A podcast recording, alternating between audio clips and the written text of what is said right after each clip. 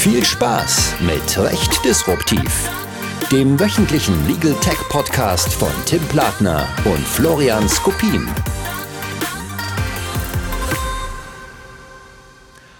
Hallo und herzlich willkommen zu einer neuen Folge Recht Disruptiv. Wie auch in der letzten Woche an meiner Seite der wunderbare Florian. Hallo Florian. Grüß dich, Tim.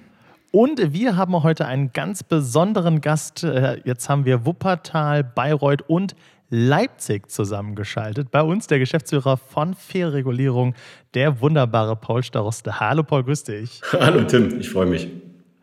So, genau. Wir sitzen heute zusammen und wir wollen ein bisschen über Schaden sprechen. Ja, ein Thema, äh, mit dem man sich niemals freiwillig auseinandersetzt. Und äh, der Name eures Unternehmens, faire Regulierung, macht ja, glaube ich, schon ganz gut deutlich, was euer Ziel ist. Hm, wenn du so ein bisschen beschreiben müsstest, Paul, wie man denn zu diesem Ziel hinkommt oder wie ihr das macht, was würdest du sagen? Hm. Wir sind ein digitaler Unfallkonzerge. Alles, was du rund um das Ereignis Schaden brauchst, bekommst du in deine jetzige Lebenswelt geliefert, solange du ein Mobile Device und einen funktionierenden Daumen hast. Das ist kurz und knackig und wahrscheinlich der Werbepitch, ja, um es verständlich zu machen. Ähm, wie sieht das denn genau aus, wenn ich jetzt einen Schaden, also einen Verkehrsunfall ja dann äh, habe und ich habe euch entdeckt? Ja. Wie sieht so ein bisschen die Customer Journey bei euch aus? Die typische Customer Journey beginnt bei einem Gewerbepartner. Also als Neugründung hast du am Anfang eine Idee und meistens auch eine Technik, aber du hast keinen Brand. Und um das zu überbrücken, haben wir uns an die Stellen begeben, wo der Konsument typischerweise mit einem Schaden aufläuft. Und das ist im Bereich Kfz natürlich das Autohaus, das ist ein Sachverständiger, das ist aber auch ein Versicherungsmakler. Und wir haben eine kleine Teilmenge, die Gott sei Dank nach und nach jetzt größer wird und wächst. Das ist der sich selbst informierende Kunde übers Internet. Und über diese Anstoßpunkte kannst du die Customer Journey bei uns starten. Gibt es kleine Unterschiede dann. Ne? Also das Autohaus ist ein bisschen betreutes Fahren und die Customer Journey an der Webseite ist so wirklich selbstständig losgehen. Aber im Kern führt es immer zum selben Ergebnis. Du bekommst deinen Unfallconcierge. Äh, wenn wir uns die Customer Journey, wie du es eben gerade genannt hast, mal etwas genauer anschauen, ähm, lass uns auch mal so ein bisschen unter die Haube von faire Regulierung schauen. Ähm, ihr versprecht ja auf eurer Internetseite ein unfassbar äh, schnelles Service-Level. Wenn ich mich richtig daran erinnere, binnen drei Minuten kontaktiert sie ein äh, Spezialist der faire Regulierung, wo ich sagen muss, ich ziehe meinen Hut. Deshalb die Frage, wie schafft ihr so ein unfassbares Kundenerlebnis? Also, erste Einschränkung von 8 bis 8. Das macht es schon mal ein bisschen leichter. Ne? Ähm, das zweite ist, von 8 bis 8 ist das Geheimnis Prozesse. Immer, immer, immer Prozesse. Äh, wir haben es zergliedert in mehrere Stufen, weil du brauchst nicht direkt im Erstkontakt die, das, das volle juristische Besteck und die komplette Tiefe, sondern du sortierst. Es ist ein Sortierprozess. Und ganz erlaubt von grober Hake zu feiner Hake und das Ganze äh, begleitet von einem halbwegs intelligenten Frontend, was dir erlaubt, die richtigen Fragen zu stellen. Das heißt, jeder einzelne Lead, der irgendwo aufläuft, egal aus welcher von den vorhin genannten Welten, also ob nur aus dem Autohaus oder direkt über eine Webseite, landet in einem Frontend, was mit den Mobilgeräten aller unserer Mitarbeiter verbunden ist. Und dort gilt eine sehr, sehr einfache Regel. Ich bin ein großer Freund von, äh, wenn jemand toll performt, soll er auch toll verdienen. Also First Come, First Serve. Und der Erste, der also den Lead sieht und den sich reserviert und zu sich zieht, stellt dann also einen Erstkontakt her und wird in diesem Erstkontakt als allererstes eine Sortierung vornehmen, ist das mandatierungsfähig? Also was ist die Sorge von dem Kunden? Ist das mandatierungsfähig? Und wenn es mandatierungsfähig ist, ist der sogenannte kurze Datensatz, den er dort aufnimmt, sagt er, wir, Sie kennen das, wir überall in Deutschland, damit wir für Sie tätig werden dürfen, brauchen wir eine valide Beauftragung. Dazu brauche ich jetzt folgende Angaben von Ihnen.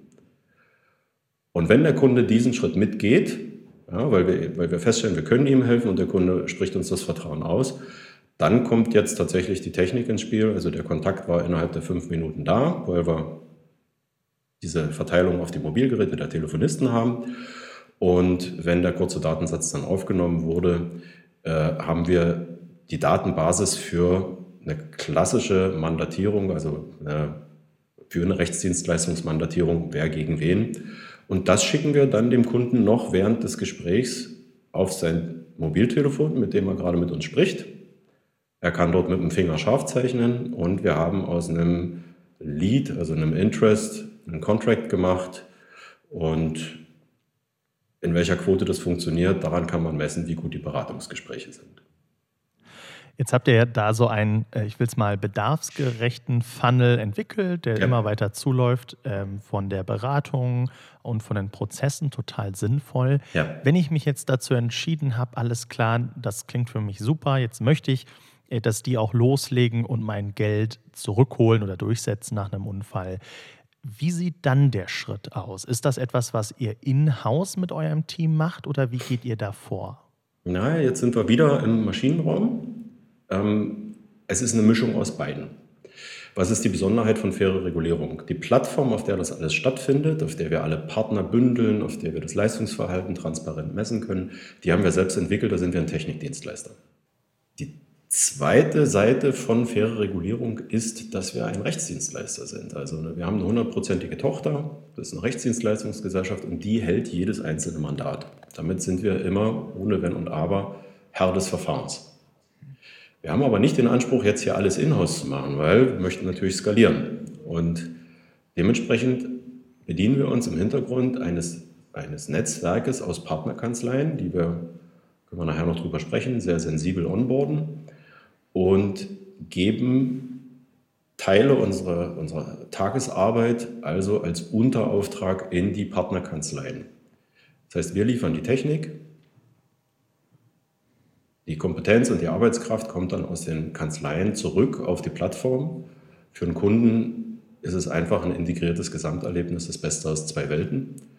Und deswegen können wir auch relativ schnell skalieren. Genau, du hast es ja gerade angesprochen, Skalierbarkeit ist ein Thema bei euch.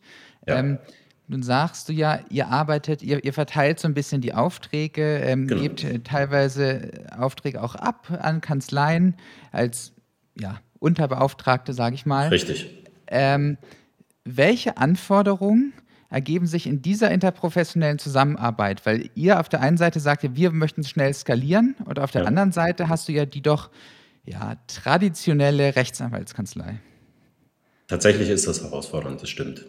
Ähm, kleine Korrektur, bei uns steht nicht ganz oben die Skalierung, sondern ganz oben steht die Happiness des Kunden.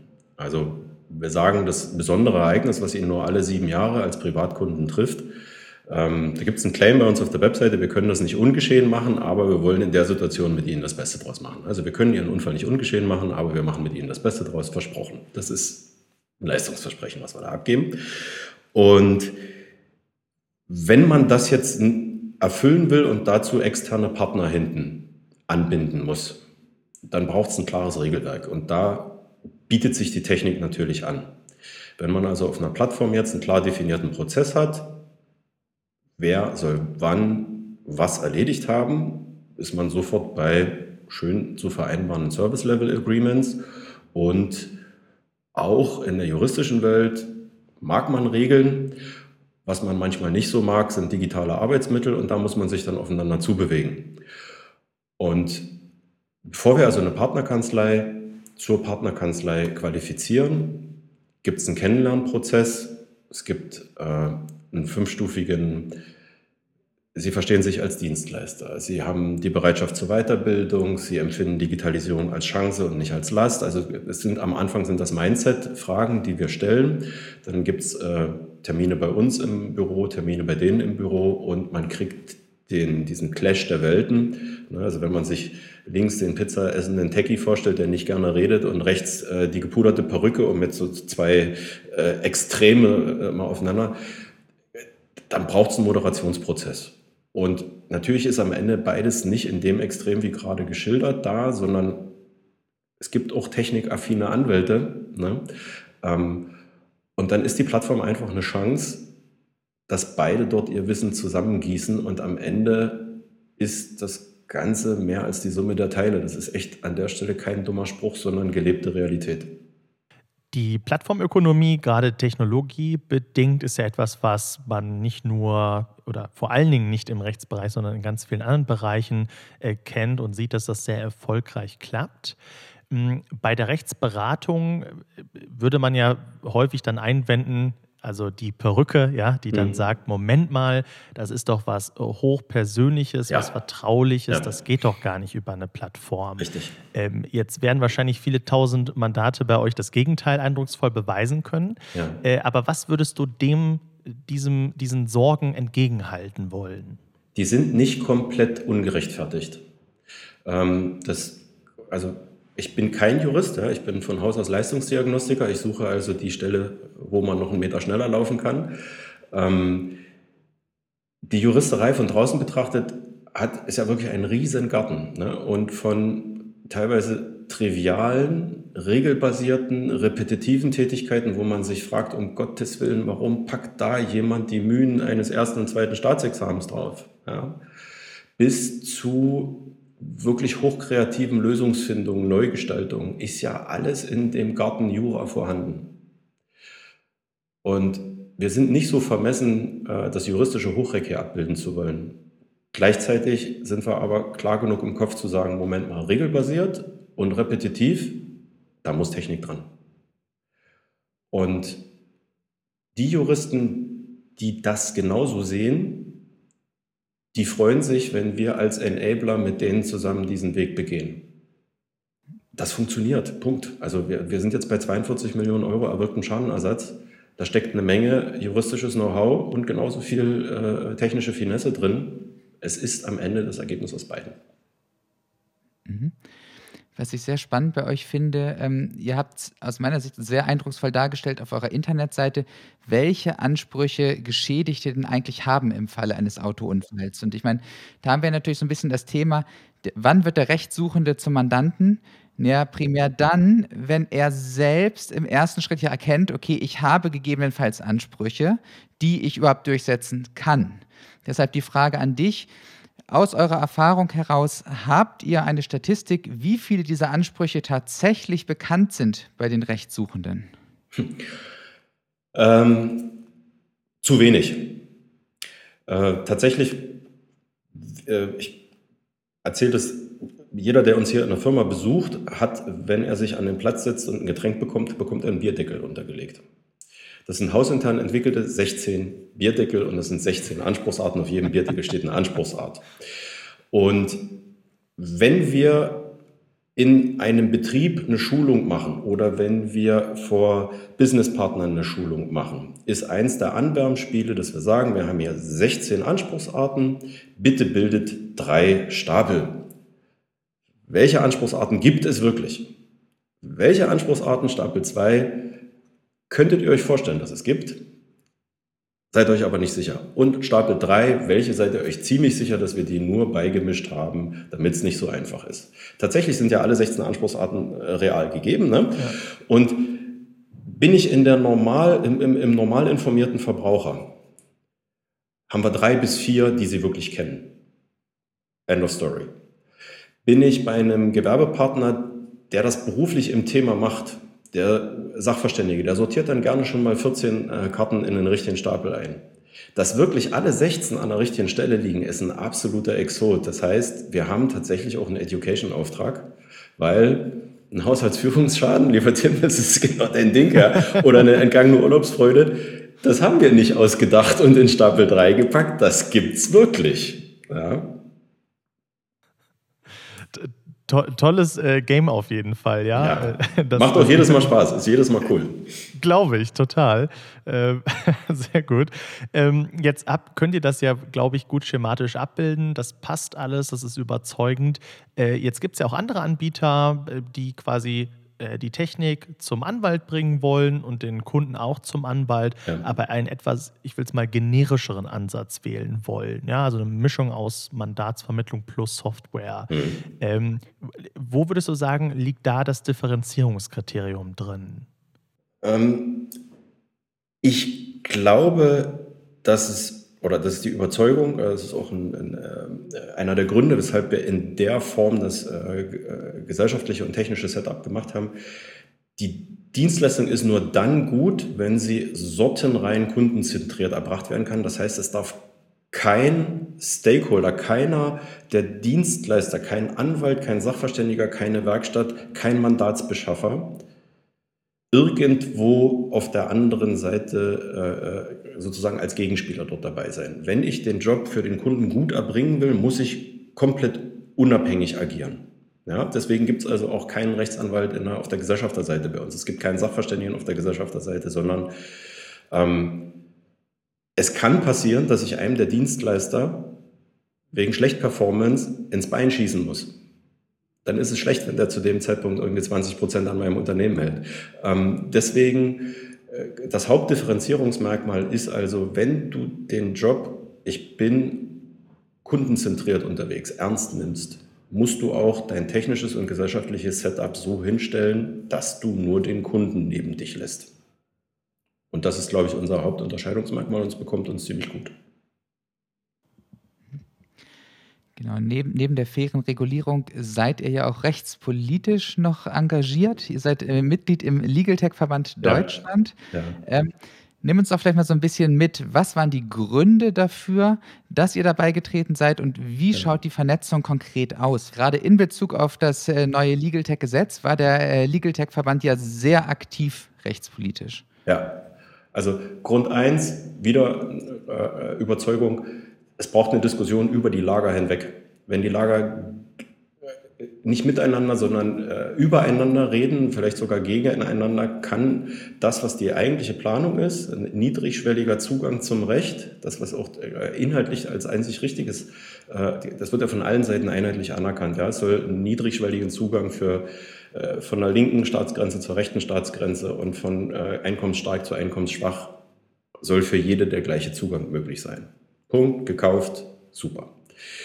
Dass dazu tatsächlich über Stände hinweg Austausch stattfinden muss, weil die einen können das eine und die anderen können das andere. Auch keine zwei Meinungen. Und im Legal Tech Verband habe ich die erste Instanz gesehen, die sich das tatsächlich auf die Fahne geschrieben hat. Wir sind nicht die Interessenvertretung des einen oder Interessenvertretung des anderen, sondern wir sind das Medium, das die miteinander sprechen. Und zwar koordiniert, inhaltlich getrieben und am Ende auch versuchen, die Meinungs- und Willensbildung draußen positiv im Ganzen zu beeinflussen, indem zum Beispiel Politiker an Bord geholt werden und ihnen gesagt wird, habt ihr schon mal darüber nachgedacht, was macht das mit dem Kunden draußen? Und damit haben sie uns gekriegt und ich fühle mich da unverändert ziemlich wohl. Sehr gut. Ähm, jetzt klingt das alles ganz toll. Der Verbraucher fühlt sich wohl, ihr fühlt euch wohl. Ja. Jetzt gibt es ja vielleicht noch einen Bereich, wo sich Leute dann nicht mehr so wohl fühlen. Ja, wenn ihr da äh, mit Hochtechnologie äh, dem Verbraucher oder dem Kunden helft. Und das ist ja vielleicht die eintrittspflichtige Haftpflichtversicherung auf der Gegenseite. Ja. Ja. Welche Erfahrungen habt ihr so in den letzten Jahren mit Versicherungen als Legal Tech gemacht? Vielleicht positive, denn auch die kann es ja zweifelsohne geben und vielleicht auch eher noch nicht so schöne. Es gibt tatsächlich beides. Ja, und da sind wir ja ähm, im selben Feld unterwegs. Also dir brauche ich jetzt wirklich nicht auseinander aber für die Zuhörer. Äh, positive Erfahrungen sind, dass es äh, tatsächlich Haftpflichtversicherer am Markt gibt, die sehr schnell zu schätzen gelernt haben, dass wenn man einen strukturierten Datensatz mit einer immer auf Vollständigkeit zwingenden Maske bedient, bekommt man einen definitiv regulierungsfähigen Datensatz zugespielt. Da fehlt nicht ein Gutachten oder da fehlt nicht irgendeine Anlage, weil sonst geht das gar nicht raus. Das System meldet den Fehler. Hm. Das verkürzt auf der Versichererseite drastisch die Bearbeitungszeiten. Und es gibt einzelne Marktteilnehmer da draußen, die schätzen das, die freuen sich, dass sie bei uns die Sachen nicht zwei oder dreimal anfassen müssen, schnell den Fall zukriegen, weniger Mietwagentage auf der Uhr haben und man hat ohne dass man einen Vertrag miteinander hat, ein kooperatives Miteinander. Mhm. Im Gegenentwurf gibt es Marktteilnehmer, die äh, keinen Gott neben sich äh, dulden wollen. Das ist also, ne, unbenommen, da kann man so sehen. Und die am Ende dann eben sagen, Moment, ähm, nach 249, der Dienstleister, die Rechnung, na, das äh, geht doch aber nur mit anwaltlicher Zulassung. Ich möchte hier erstmal einen richterlichen Spruch sehen, äh, dass euer Honorar auch tatsächlich gerechtfertigt ist und dass ich das zu bezahlen habe. Also ist ein Teil unserer Tagestätigkeit, wir verschicken etwa alle 14 Tage eine Klage freuen uns etwa alle 14 Tage über einen Zahlungseingang.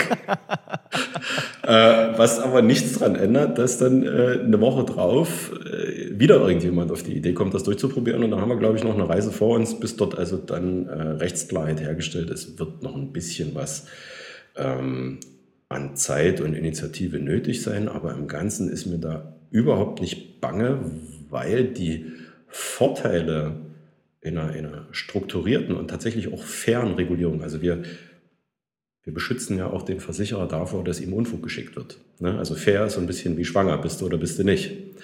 Und ähm, ich glaube, das überwiegt deutlich, sodass diese Abwehrbewegung, die wir da sehen, die betrachte ich als, ja, das ist ein Reflex, den müssen die jetzt haben und das ist zeitlich begrenzt. Und deswegen, wir haben positive und negative Erfahrungen. Mhm. Das leuchtet total ein. Ähm, wenn wir so ein bisschen jetzt weiter über die faire Regulierung hinaus gucken, ähm, der Bereich Verkehr ist ja von euch gut besetzt im Legal Tech-Bereich. Ähm, das scheint ja sehr gut zu klappen. Was sind denn so eure nächsten Projekte oder Visionen, vielleicht etwas abstrakter formuliert, die ihr jetzt in den äh, kommenden Monaten, Jahren angreifen wollt? Okay, also nächste Schritte und wo glaube ich, dass sich es hin entwickelt, dazu würde ich gerne einen Schritt zurück machen. Was tun wir jetzt gerade rein technisch und warum machen wir das so? Dann ergibt das auch ein Bild, warum die Vision dorthin muss. Ähm, wir hatten vorhin gesagt, regelbasiert und repetitiv. Das ist eine optimale Voraussetzung, um zu sagen, hier setze ich Technik ein. Und in dem Moment, wo ich einen Prozess definiere und sage, äh, der Unfallzeitpunkt ist es T0 und der Moment, wo alle Parteien mit einer Auszahlung in einem Zustand angekommen sind, mit dem sie zufrieden sind, das ist T-Ende. Ab dem Moment laufen die zehn Jahre Archivierungsfrist. Und jetzt habe ich zwischen T0 und T-Ende, habe ich also verschiedene Teilstrecken, die ich zu digitalisieren habe. Es gibt immer, immer, immer die Teilstrecke des Informationssammelns, des Aggregierens, des Aufbereitens, sodass es, wenn es geht, aus einem amorphen Klumpen hier ein bisschen Text, da ein bisschen handschriftliche Notiz zu einem strukturierten Datensatz wird, gegen den ich Prüfalgorithmen laufen lassen kann. Weil das ist Station 2, nach der Datenaggregation muss ich ja mit den Daten am Ende irgendeine Bewertung machen, nämlich zahlungsfähig, zahlungspflichtig, ja, nein. Diese Bewertungsinstanz ist bei regelbewährten Sachen natürlich, das schreit danach, dass man das nicht menschlich macht, sondern dass man oben das Regellage eingibt und unten ein Prüfergebnis bekommt. Und wenn man da jetzt also reinguckt, wir kennen, dass eine, ein Mitarbeiter auf der Versicherungsebene, selbst wenn er wirklich fleißig ist, am Tag zwischen 10 und maximal 14 Schadensvorgängen händisch durchgeprüft bekommt, die er aber nach einem Regelwerk durchprüft. Diese 10 bis 14, die kann ich in einer halben Sekunde von einem Algorithmus erledigen lassen. Und die gesparte Prüfdauer schlägt natürlich durch auf gesparte Mietwagentage und es schlägt noch weiter durch auf die Kundenzufriedenheit. Wie wird das reflektiert? Ein Kunde, der darauf konditioniert ist, heute was bei Amazon zu bestellen und es morgen vor der Tür zu haben, ist einfach nicht mehr fein mit sechs Wochen Bearbeitungsdauer. Das clasht hart. Und das geht auch nicht mehr weg, das wächst sich nicht mehr aus. Die Generation, die heute kommt, da muss also eine Veränderung her, auch, für, auch gerade von der Versichererseite. Also war der Schritt, den wir jetzt zu machen haben, wenn wir in Richtung Vision gucken, Entwickle einen allgemeingültigen Prozess. Allgemeingültig zum Lernen haben wir also im Verkehrsrecht angefangen, weil das war regelbasiert und das ist viel repetitiv und wir haben überprüft, passt dieser Prozess. Jetzt haben wir, glaube ich, eine valide Stückzahl, der Prozess passt. Jetzt geht es darum, tausche Auto und setze mal einen anderen Gegenstand ein. Laptop. Runtergefallenes Laptop. Hm, wir müssen die Informationen sammeln. Wessen Laptop ist es? Wie alt ist es? Was kostet der Reparaturwert? Wir müssen es bewerten. Hat es der Tim runtergeworfen oder der Florian? Wessen Haftpflicht ist jetzt zahlungspflichtig? Und am Ende komme ich zu dem Punkt, wird erstattet oder wird nicht erstattet. Das heißt, ich brauche einen Auszahlungsprozess. Und über allem schwebt eine Kommunikationsmatrix, nämlich die DHL-Paketlogik aufs Handy. Der Kunde ist darauf konditioniert, auf seinem Mobile-Device eine Info zu haben, wo sein Paket gerade ist. Und das ist keine Raketentechnik. Wenn ich einen Prozess habe, der funktioniert, kann ich die Prozessstation nicht nur messen, sondern ich kann es an den Kunden auch ausspielen. Und das ist genau das, was wir machen. Wir spielen an den Kunden aus und wir messen innen drin. Und für einen Kunden heißt das zwei Sachen. Er ist immer informiert und transparent. also weiß, wo der Ball gerade liegt, ruft dadurch deutlich weniger an, deswegen sind die Servicezeiten auch besser. Ja, der informierte Kunde ist tendenziell auch ein zufriedenerer Kunde, gibt es tolle Untersuchungen. Und ich kann innen drin die Dienstleister messen. Ich sehe, wer ist wie schnell in welchem Prozessschritt. Das heißt, für einen Kunden auf der Plattform nur performante Dienstleister. Das ist was, was uns Airbnb und Booking.com jeden Tag vorleben. Die Plattformökonomie mussten wir nicht neu erfinden, die ist schon draußen und der Kunde ist auch schon darauf konditioniert. wenn ich das alles zusammenfasse, ist die Vision welche? Plattformökonomie, klar gemessene Performance von Dienstleistern und klare Kommunikation auf das Mobile Device vom Kunden muss in andere Themen reinwachsen. Und wie kleinteilig das Thema sein darf, also kann ich am Ende eine Sonnenbrille, auf die sich jemand draufgesetzt hat, in so einem automatisierten Prozess machen, hängt nur davon ab, wie gut er automatisiert ist. Habe ich noch ganz, ganz viele händische Kontaktpunkte, kriege ich die Sonnenbrille nicht kostendeckend abgebildet. Ich brauche einen großen Gegenstandswert. Auch da war Kfz also ein gutes Thema, weil die Gegenstandswerte vergleichsweise gut sind. Ja? Aber tatsächlich wird, ich glaube, gibt es keine zwei Meinungen im Raum, in den nächsten 10 bis 15 Jahren muss im Bereich Mobilität und im Bereich Schadensmarkt muss eine drastische Veränderung stattfinden. Ja, also sei es jetzt wirklich die, die Fahrassistenzsysteme oder irgendwann wächst sich das aus. Ich glaube, das ist ein Blinddarm. Ähm, und wir gehen richtig in Richtung autonomes Fahren. Wir bauen nicht mehr um die Hauptfehlerquelle drumherum irgendwelche Assistenzsysteme, sondern wir nehmen das Lenkrad konsequent weg. Dann wird eine Veränderung stattfinden. Die Fahrzeuge werden miteinander reden. Deutschland war das erste Land auf der Welt. Alle schimpfen auf Herrn Scheuer, aber er hat es irgendwie hingekriegt, dass wir die rechtliche Voraussetzung für autonomes Fahren haben. Es muss irgendwann clashen, es muss kleiner werden. Also ist die Kernaufgabe, den jetzt entwickelten Prozess in neue Themen zu adaptieren. Und was sehe ich dort? Ich sehe tatsächlich Konsumentenschäden, Verbraucherschäden, weil die finden weiterhin jeden Tag statt. Erna wird weiterhin Micha schädigen und Micha wird andersrum irgendwas von Erna wollen. Also mach einen automatisierten Prozess, misst den sauber durch für deine Dienstleister, gib eine saubere Kommunikation hinten raus und sei dadurch in der Lage, auch kleinteilige Sachen weit hinter den Fahrzeugen zu machen. Überschrift, ist es regelbasiert, dann kannst du es lösen. Jetzt klingt das Ganze nach einem Appell, dass eigentlich aus Legal Tech dann ein bisschen Insure Tech wird. Also die Versicherer, die untereinander oder für den Geschädigten und Anspruchsteller vielleicht neue Plattformen, sehr kundenorientierte Plattformen entwickeln sollten. Ähm, sollten die bei dir vielleicht mal in nächster Zeit anrufen oder bleibt es ausschließlich beim Legal? Also über freundliche Anrufe freue ich mich immer. Nein, also ähm, ich sehe die Trennschärfe nicht ganz so scharf. Also äh, wo hört äh, Legal auf und wo fängt InsurTech an? Am Ende ist Insure, also sprich eine Versicherungsleistung, immer auf irgendeine rechtliche Grundlage abgestellt. Und deswegen, wie gesagt, ich zersäge das jetzt nicht in zwei so harte Themenkomplexe. Im Kern geht es darum, hat A einen Anspruch gegen B, prüfe, ob dieser Anspruch da ist und prüfe, wer ist zahlungspflichtig. Und wenn es eine Versicherung ist, ist es eine Versicherung und wenn es eine Privatperson ist, ist es eine Privatperson. Einstieg ist wie immer für mich regelbasiert und kannst du klar weichen Fragen stellen. Ist das gegeben, muss es hier lang weitergehen? Ja, und das ist, glaube ich, die eigentliche Kunst. In vielen, vielen äh, Kanzleigesprächen, da waren teilweise tolle Rechtsdienstleistungsideen am Start. Ja, also ich war jetzt gerade in Hamburg in einer Partnerkanzlei, die haben ein mega cooles Modell in Richtung Erwerbsfähigkeit, Erwerbsunfähigkeitsüberprüfung ähm, zwischen den Ohren. Und was war dort der Haupthindernisgrund? Die waren nicht in der Lage, die richtigen Ja-Nein-Fragen herauszuschälen. Und wenn wir jetzt also gucken, wo sich die Technik gerade hin entwickelt, Stichwort Low-Code, ähm, BPM-Modelle, wenn dort ein bisschen, da sind wir wieder Enabler, ja, wenn man da also ein bisschen technische Kompetenz mit der fachlichen Kompetenz, zack, sind wir wieder, ne, die Inklusion aus zwei Lagern äh, übereinander legt, kommt für den Endverbraucher im Regelfall was ziemlich Gutes raus. Mhm. Fazit machen. Mhm. Genau, also wir sehen ja auch hier die Bedeutung letztlich von Interdisziplinarität. Ja. Ähm, vielleicht wir haben die technische Seite jetzt schon so ein bisschen angesprochen, Paul. Zum Abschluss vom Gespräch nochmal die Frage, wenn du dir was wünschen dürftest vom Gesetzgeber, was wäre das für den Rechtsdienstleistungsmarkt? Weltfrieden und lange Haare. Ähm, nein, nein, nein. Also für, für, für einen Rechtsdienstleistungsmarkt tatsächlich die jetzt angefangene Liberalisierung, die wir da hatten, ja, also seit 1.10. sind ja so, so äh, zarte Anfänge da.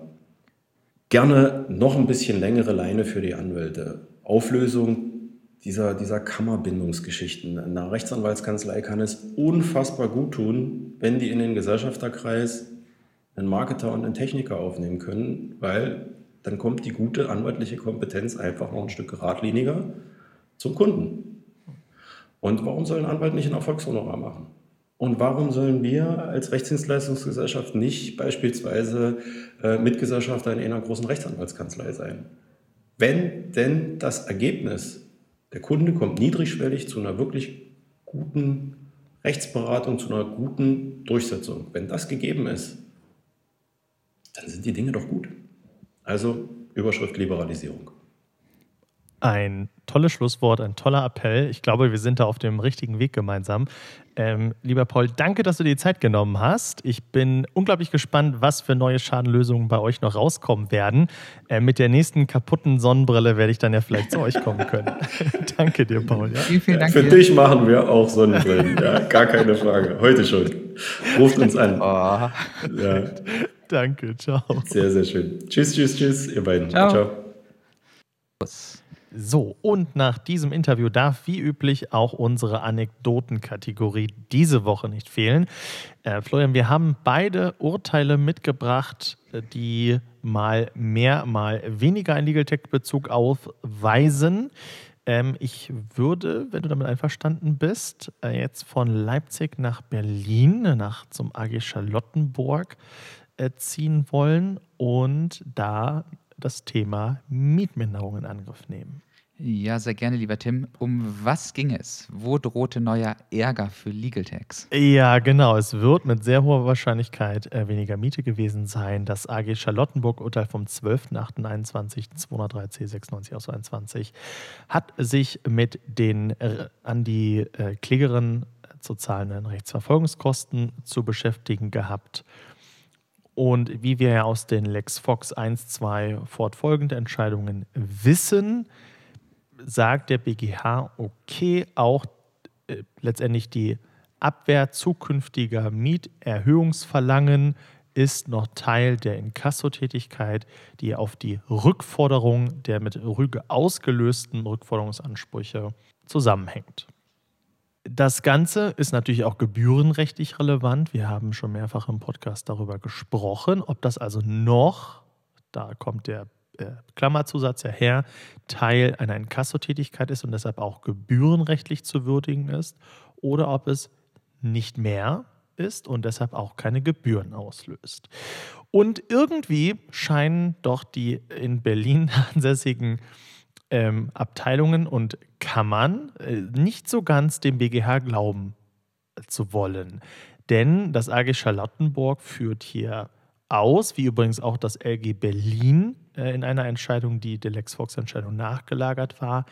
Nein, diese äh, Unterlassungsbegehren sind nicht Teil der Inkassotätigkeit und werden deshalb auch nicht vergütet.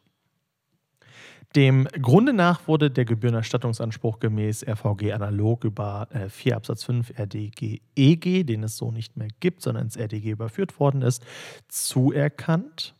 Jedoch nur in Ansehung des Rückforderungsanspruches nach Rüge und nicht aus dem Unterlassungsanspruch. Und das macht gebührentechnisch einen erheblichen Unterschied. Äh, so hat die Klägerin gefordert, die Gebühren aus einem Gegenstandswert von 3.705,48 Euro zu erstatten. Das Gericht schließt sich dem nicht an und legt lediglich einen Gegenstandswert von bis zu 500 Euro an mit einer 1,6er Gebühr, äh, wo er dann auf einen deutlich geringeren äh, Erstattungsbetrag kommt. Das Ganze ist, ja, sagen wir mal etwas bizarr, denn exakt diese Rechtsfrage, auch noch in der zu dem Zeitpunkt weiterhin fortgeltenden Fassung des RDGs, hat der BGH ein ums andere Mal entschieden. Dass äh, sowohl jetzt das AG Charlottenburg als auch äh, das RG Berlin, äh, partiell zumindest, sich dem nicht anschließen wollen und damit die höchstrichterliche Rechtsprechung verkennen, finde ich sehr bedenklich. Oder wie siehst du das, Florian? Ja, tatsächlich. Also hast du da eine interessante Diskussion. Ähm, Du erlebst es ja, wir sehen es bei den Berlinern Zivilkammern am Landgericht Berlin, das mittlerweile die 64. Kammer ist, ist, meine ich, die sich zwischenzeitlich auch dazu entschieden hat, der ähm, höchstrichterlichen Rechtsprechung des BGH zu folgen, sodass man da tatsächlich dann auch mal abwarten muss, wie sich die eine verbleibende Kammer des Landgerichts Berlins ähm, im Nachgang zu dieser Frage positionieren wird. Soweit ich weiß, ähm, wurde in dem Verfahren die Revision zugelassen, äh, sodass der BGH auch in Bezug auf die neueren Überlegungen der 67. Zivilkammer des Landgerichts Berlins ähm, in einer adäquaten Art und Weise reagieren müsste. So, ähm, dazu muss man natürlich auch sagen, die Entscheidung betrifft die alte Rechtslage. Mhm sodass sich natürlich im Nachgang jetzt die Frage stellt, wir haben diese Trennung nach dem neuen RDG in die Kerninkassodienstleistung und die nach ähm, 5 RDG zulässige erlaubnisfreie Nebenleistung. Wie wirst du es da einschätzen, Tim? Also die, die, Gesetzgebungsmaterialien haben ja explizit diese Herabsetzungsverlangen aufgenommen in ihre Überlegung und lassen das ja letztlich so ein Stück weit offen, ob wir äh, da einen Fall von fünf haben oder vielleicht auch nicht. Weil ich meine, das ist natürlich ganz entscheidend für den Erfolg dieser Geschäftsmodelle. Wenn ich eben nicht diesen Umsatzmultiple realisieren kann, dann stellt sich natürlich auch die, ganz elementar die Frage nach der Finanzierbarkeit solcher Rechtsdienstleistungsangebote. Absolut. An der Stelle ein nachgelagerter Hörtipp zu Folge 4 unseres Podcasts, was das neue RDG für Legal Text ändert und was nicht. Da haben wir uns genau mit dieser Frage eingehend auseinandergesetzt. Da äh, möchte ich gar nicht so sehr spoilern oder äh, mich wiederholen, aber ich finde, das hast du auch in den, LexFox 2 und fortfolgenden Entscheidungen, äh, dass der BGH sehr deutliche Worte gefunden hat, dass, äh, dass das Berufungsgericht insoweit erneut verkannt hat und, und, und. Ähm, das ist, glaube ich, eine Popcorn-Garantie, äh, was jetzt auch äh, die Befassungen des BGHs wohl bringen werden. So, jetzt aber von diesem kleinen Berliner Exkurs, ja, äh, tauchen wir in die Tiefen des Internets ab äh, und zwar in das Glücksspiel. Das Ganze ist ja jetzt für Legal Techs, sagen wir mal, interessant geworden weil es Rückforderungsansprüche gibt. Einige Anbieter äh, lassen sich die zu bemerkenswerten Konditionen, um es mal so zu formulieren, abtreten. Äh, andere machen es so geltend. Florian, da gibt es eine neue landgerichtliche Entscheidung. Ja, genau, Tim. Also ich hatte es in den ein oder anderen Folgen ja schon angedeutet. Ich fröne dem Glücksspiel. Ja, äh, nicht, dass jetzt Missverständnisse entstehen, nicht privat in meiner Funktion als Spieler, sondern rein wissenschaftlich betrachtet. Natürlich. Äh, find, finde dieses, äh, die Thematik tatsächlich ganz spannend, weil wir natürlich ein, ja, eine klassisch zivilrechtliche Fragestellung haben, die aber enorm unionsrechtlich geprägt ist letztlich auch. So, und ich meine, da gibt es eine aktuelle Entscheidung des Landgerichts Landshut vom äh, 8.10.2021. Ähm, Aktenzeichen 75O 1849 aus 20, was sich mit exakt der Frage beschäftigt hat, inwiefern ein Glücksspieler, nachdem er bei Online-Casinos oder bei Online-Glücksspiel Geld verloren hat, diese Ansprüche auf Grundlage von äh, 812 BGB ähm, wieder herausverlangen kann. Ähm, die Argumentationslinie ist da eigentlich immer wieder dieselbe, dass man sagt, naja, bis zum 30.06.2021 gab es eine Regelung in Paragraph 4 Glücksspielstaatsvertrag, die eben Online-Glücksspiel weitgehend untersagt hat. So, und ähm, dann haben wir natürlich in der Folge einen Verstoß gegen 134 BGB mit der Folge, was passiert mit dem nichtigen Vertrag und inwieweit haben dann die Glücksspieler Kondiktionsansprüche aus Bereicherungsrechts. Und da hat das ähm, Landgericht Landshut entsprechende Rückforderungsansprüche bejaht. Es ging tatsächlich um eine stattliche Summe von mehr als 46.000 Euro, die als Glücksspielverlusten über die Zeit beim Rechtssuchenden aufgelaufen waren. Mm, das heißt, diese Entscheidung zeigt nochmal, Rückforderungsinkasso oder auch der Abkauf von Glücksspielverlusten kann ein durchaus der Höhe nach finanziell attraktives Geschäftsfeld sein für Legal Tech-Anbieter. Wenn man sich jetzt gleichzeitig fragt, ist dieses Rückforderungsinkasso auch der Freibrief für Glücksspieler? Ähm, dann wird man ganz klar sagen müssen, nein. Denn man muss stets bedenken, dass all die etwaigen Glücksspielgewinne zu saldieren sind mit den Rückspielverlusten. Weil wenn ich sage, letztlich das gesamte Angebot hat verstoßen, dann ist mein Kondiktionsanspruch beschränkt auf die saldierten Glücksspielverluste. Das heißt letztlich, ein Glücksspieler, der versucht letztlich diesen Rückforderungsjoker zu ziehen, wird maximal das zurückbekommen, was er auch verloren hat. Und darf natürlich naturgemäß die Gewinne nicht parallel und isoliert davon behalten, sodass man da ganz klar sagen muss, der Appell, wer auf diese Rechtslage spekuliert, hat wahrscheinlich ohnehin ein Problem letztlich mit äh, 814 BGB beziehungsweise unter Umständen äh, Paragraph 817 Satz 2 BGB.